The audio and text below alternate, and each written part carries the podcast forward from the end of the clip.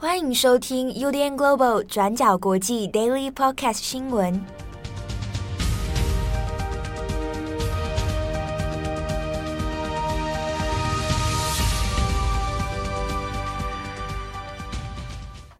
Hello，大家好，欢迎收听 UDN Global 转角国际 Daily Podcast 新闻。我是编辑七号，我是编辑佳琪。今天是二零二二年六月九号，星期四。好，今天来更新几则重大的国际新闻。首先，第一条，我们来看一下先前我们其实有多次在追踪的美国体操队的性侵事件。那现在有一些司法方面的后续进展。对，在二零一六年的时候，大家应该都还记得，美国爆发了震惊体坛的体操队医集体性侵事件。在当时呢，担任美国体操代表队的随队队医。顶尖的运动医学权威赖瑞纳萨，他被指控呢，在他职业的三十年间，多次利用自己的职权，在利用这个医疗治疗的时候，性侵高达一百五十六人。那因为呢，他不只是这个美国奥运国家队的队医，他也同时呢，在密西根大学，甚至呢，也在许多的体操俱乐部，还有高中任教，或是担任体育队的这个队医。因此呢，他的受害者不只是体操选手，也包括有非常多的学生，并且有许多都是未成年人。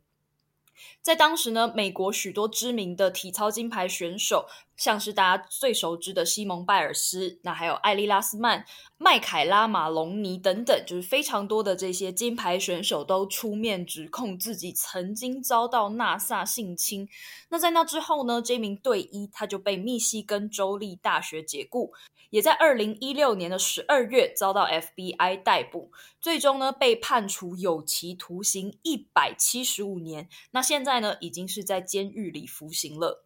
只不过呢，在最近的一个新的讨论当中，就提到说，为什么纳萨能够这么长时间性侵这些儿童、青少年都不被发现，也不受惩罚？事实上，这些女性的体操运动员的证词当中，有很多人都提到说，这些青少年以及他们的家属，其实都曾经在遭到性侵的第一时间，就已经对美国体操协会提出指控，甚至也有人直接向 FBI 报案，要求联邦调查局来进行调查。只不过呢，都遭到了消极的对待。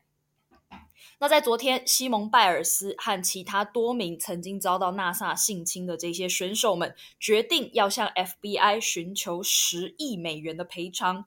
原因呢，是因为他们知道说，FBI 其实早在二零一五年就已经收到指控，但当时 FBI 却没有积极的调查，以至于呢，纳萨在后来的一年间都还不断的对其他受害者下手，导致更多人受害。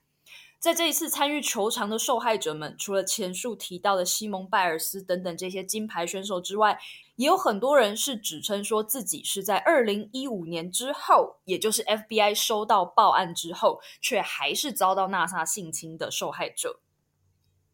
根据美联社的报道，在二零一五年的时候，当时就已经有人投诉给。在印第安纳波里斯的 FBI 办事处，有三名体操运动员指控自己遭到纳萨的性侵，但当时呢，联邦调查局并没有展开正式的调查，也完全没有通知密西根州的联邦或州政府当局。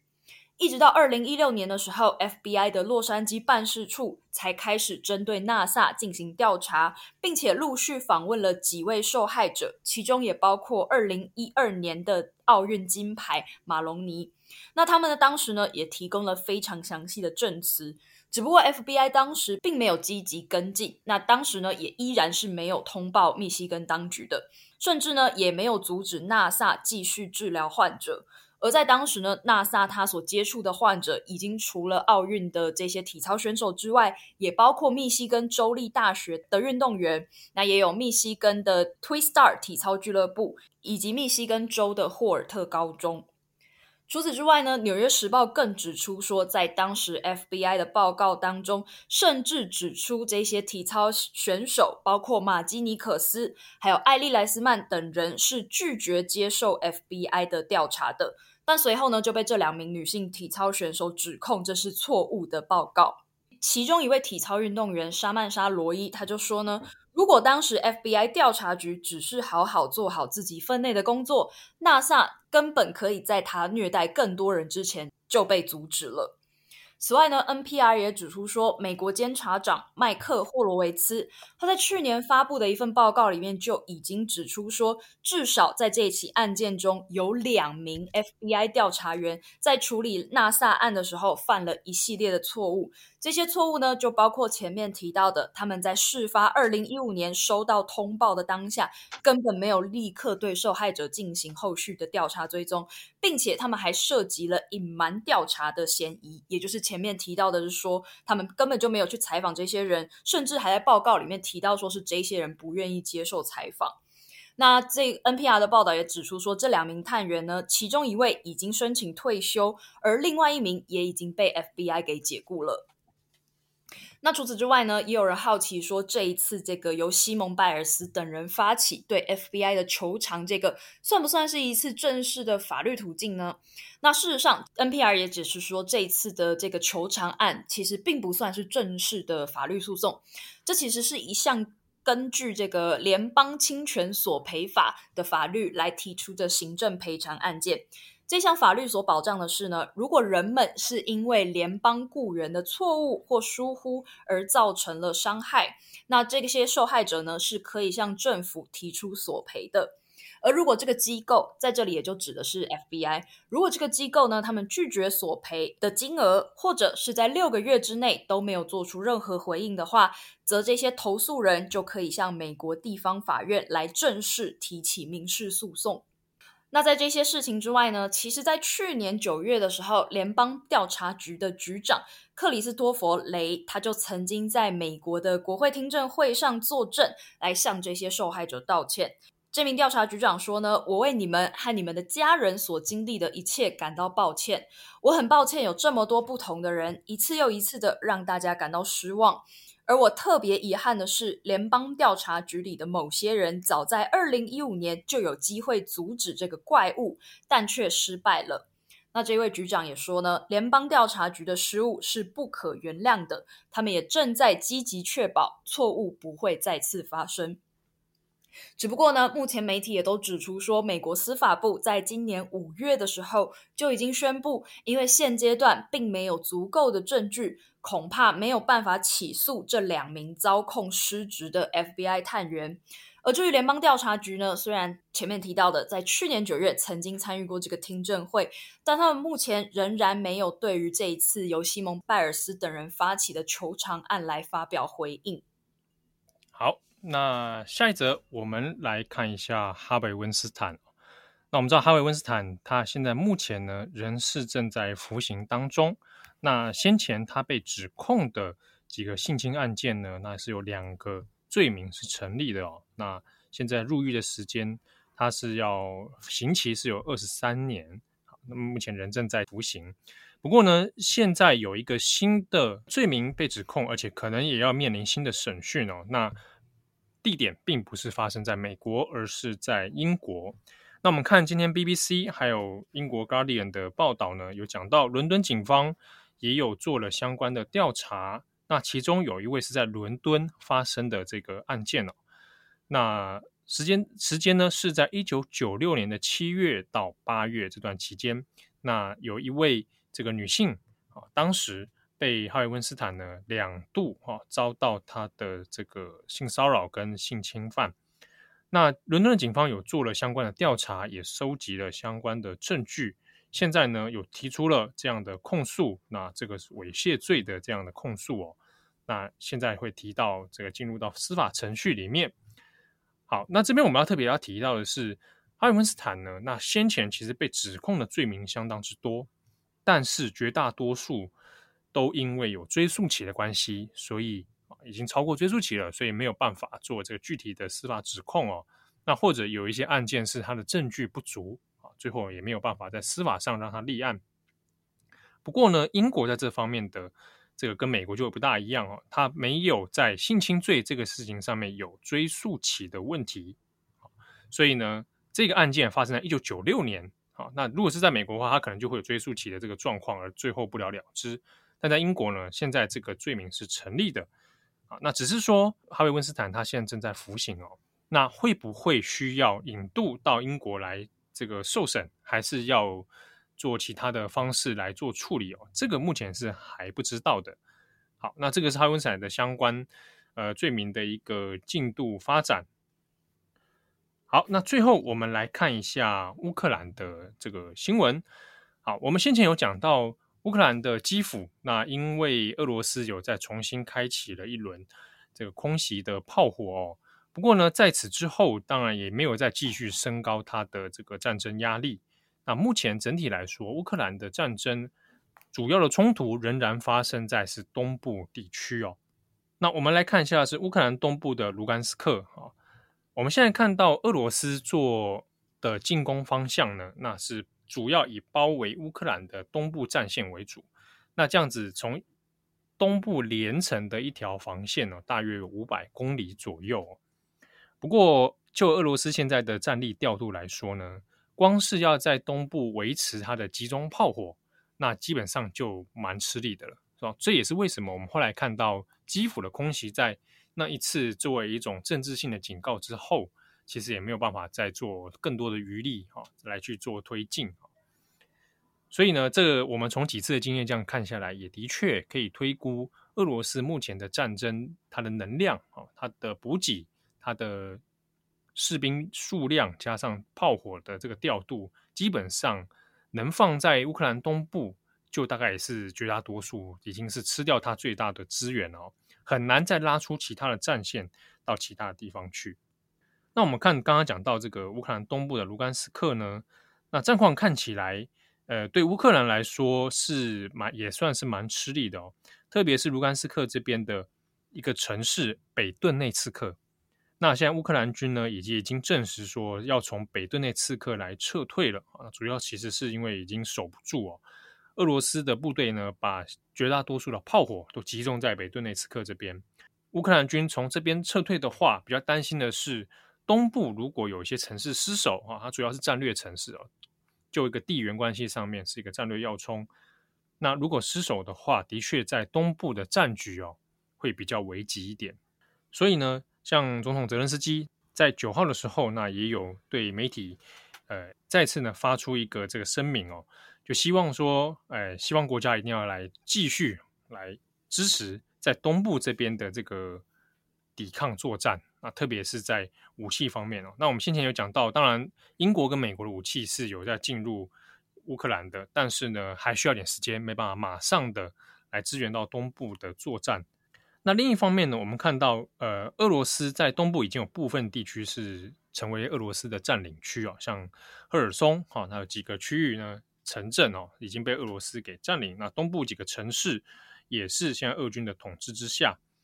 那在一些占领区呢，我们看到相关的新闻已经有做了报道，这些被俄军给占领的地方，那已经开始把货币换成了卢布啊。那同时呢，学校的课程呢也可以开始恢复上课哦，但也可以注意到呢，在学校里面也开始诶重新都以俄语教材为主。那教室里面的海报啊，都会换成了跟俄罗斯有关的啊，甚至政治宣传等等。那我们已经看到，在这个占领区，俄罗斯的确是打算做一个长期的啊，在这边来生根哦。那就算未来如果双方停火的话，那东部占领区可能就会变成一个俄罗斯未来上面再进入深入到乌克兰的一个很重要的冲突的位置哦。好，那截至目前为止呢，我们看一下双方的战争伤亡，其实，呃，从战争开打以来到现在，这目前仍然是一个处于战争迷雾中的状态哦。我们还是无法知道具体的伤亡数字多少，那也只能呢透过俄罗斯跟乌克兰双边各自的宣称的数字，大概来推估哦。那乌克兰方面呢，这边是有提到说，现阶段在东部的战争里面，哈，每天大概会有一百人到一百五十人左右在东部的战争中丧命。好，那这个数字还要有待查证。那另一方面，这个乌克兰自己的统计啊，也是发现说，俄罗斯他们的士兵阵亡数量其实也蛮高的。啊，那每天将近是两百人以上，哈，比乌克兰还要多两百人到三百人左右。当然，这些数字仍然都是没有准确的核实过。好，那以上是关于乌克兰目前现在的一些主要的进度。好，最后我们要来闲聊 part 吗？可以啊。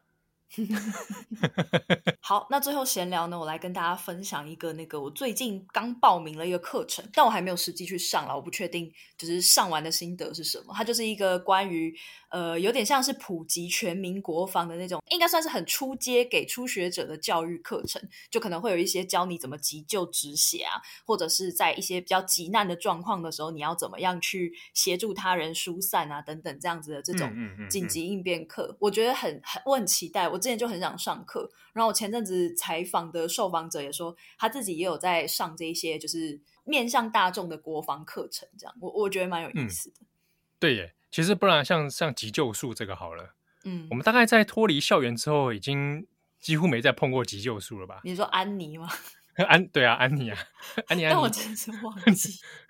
就是没有时常去复习的话，甚至是有的人还停留在比较旧旧的那个套路，对对对，而且我记得我高中的时候，我们的军训课其实根本就没有很认真在上。就我们的军训课，就是大家要穿皮鞋，然后练习右转、左转、敬礼，就是对啊，我们都是这样上课，就其实不会有真的实用的国防知识。对对，对，对，对，对，我觉得蛮可惜。的的确，我们的国防国防课都不知道在干嘛呢。而且就是跟大家分享，就是我过去的中学时代，我念过了，像高中好了，他因为本身的那个。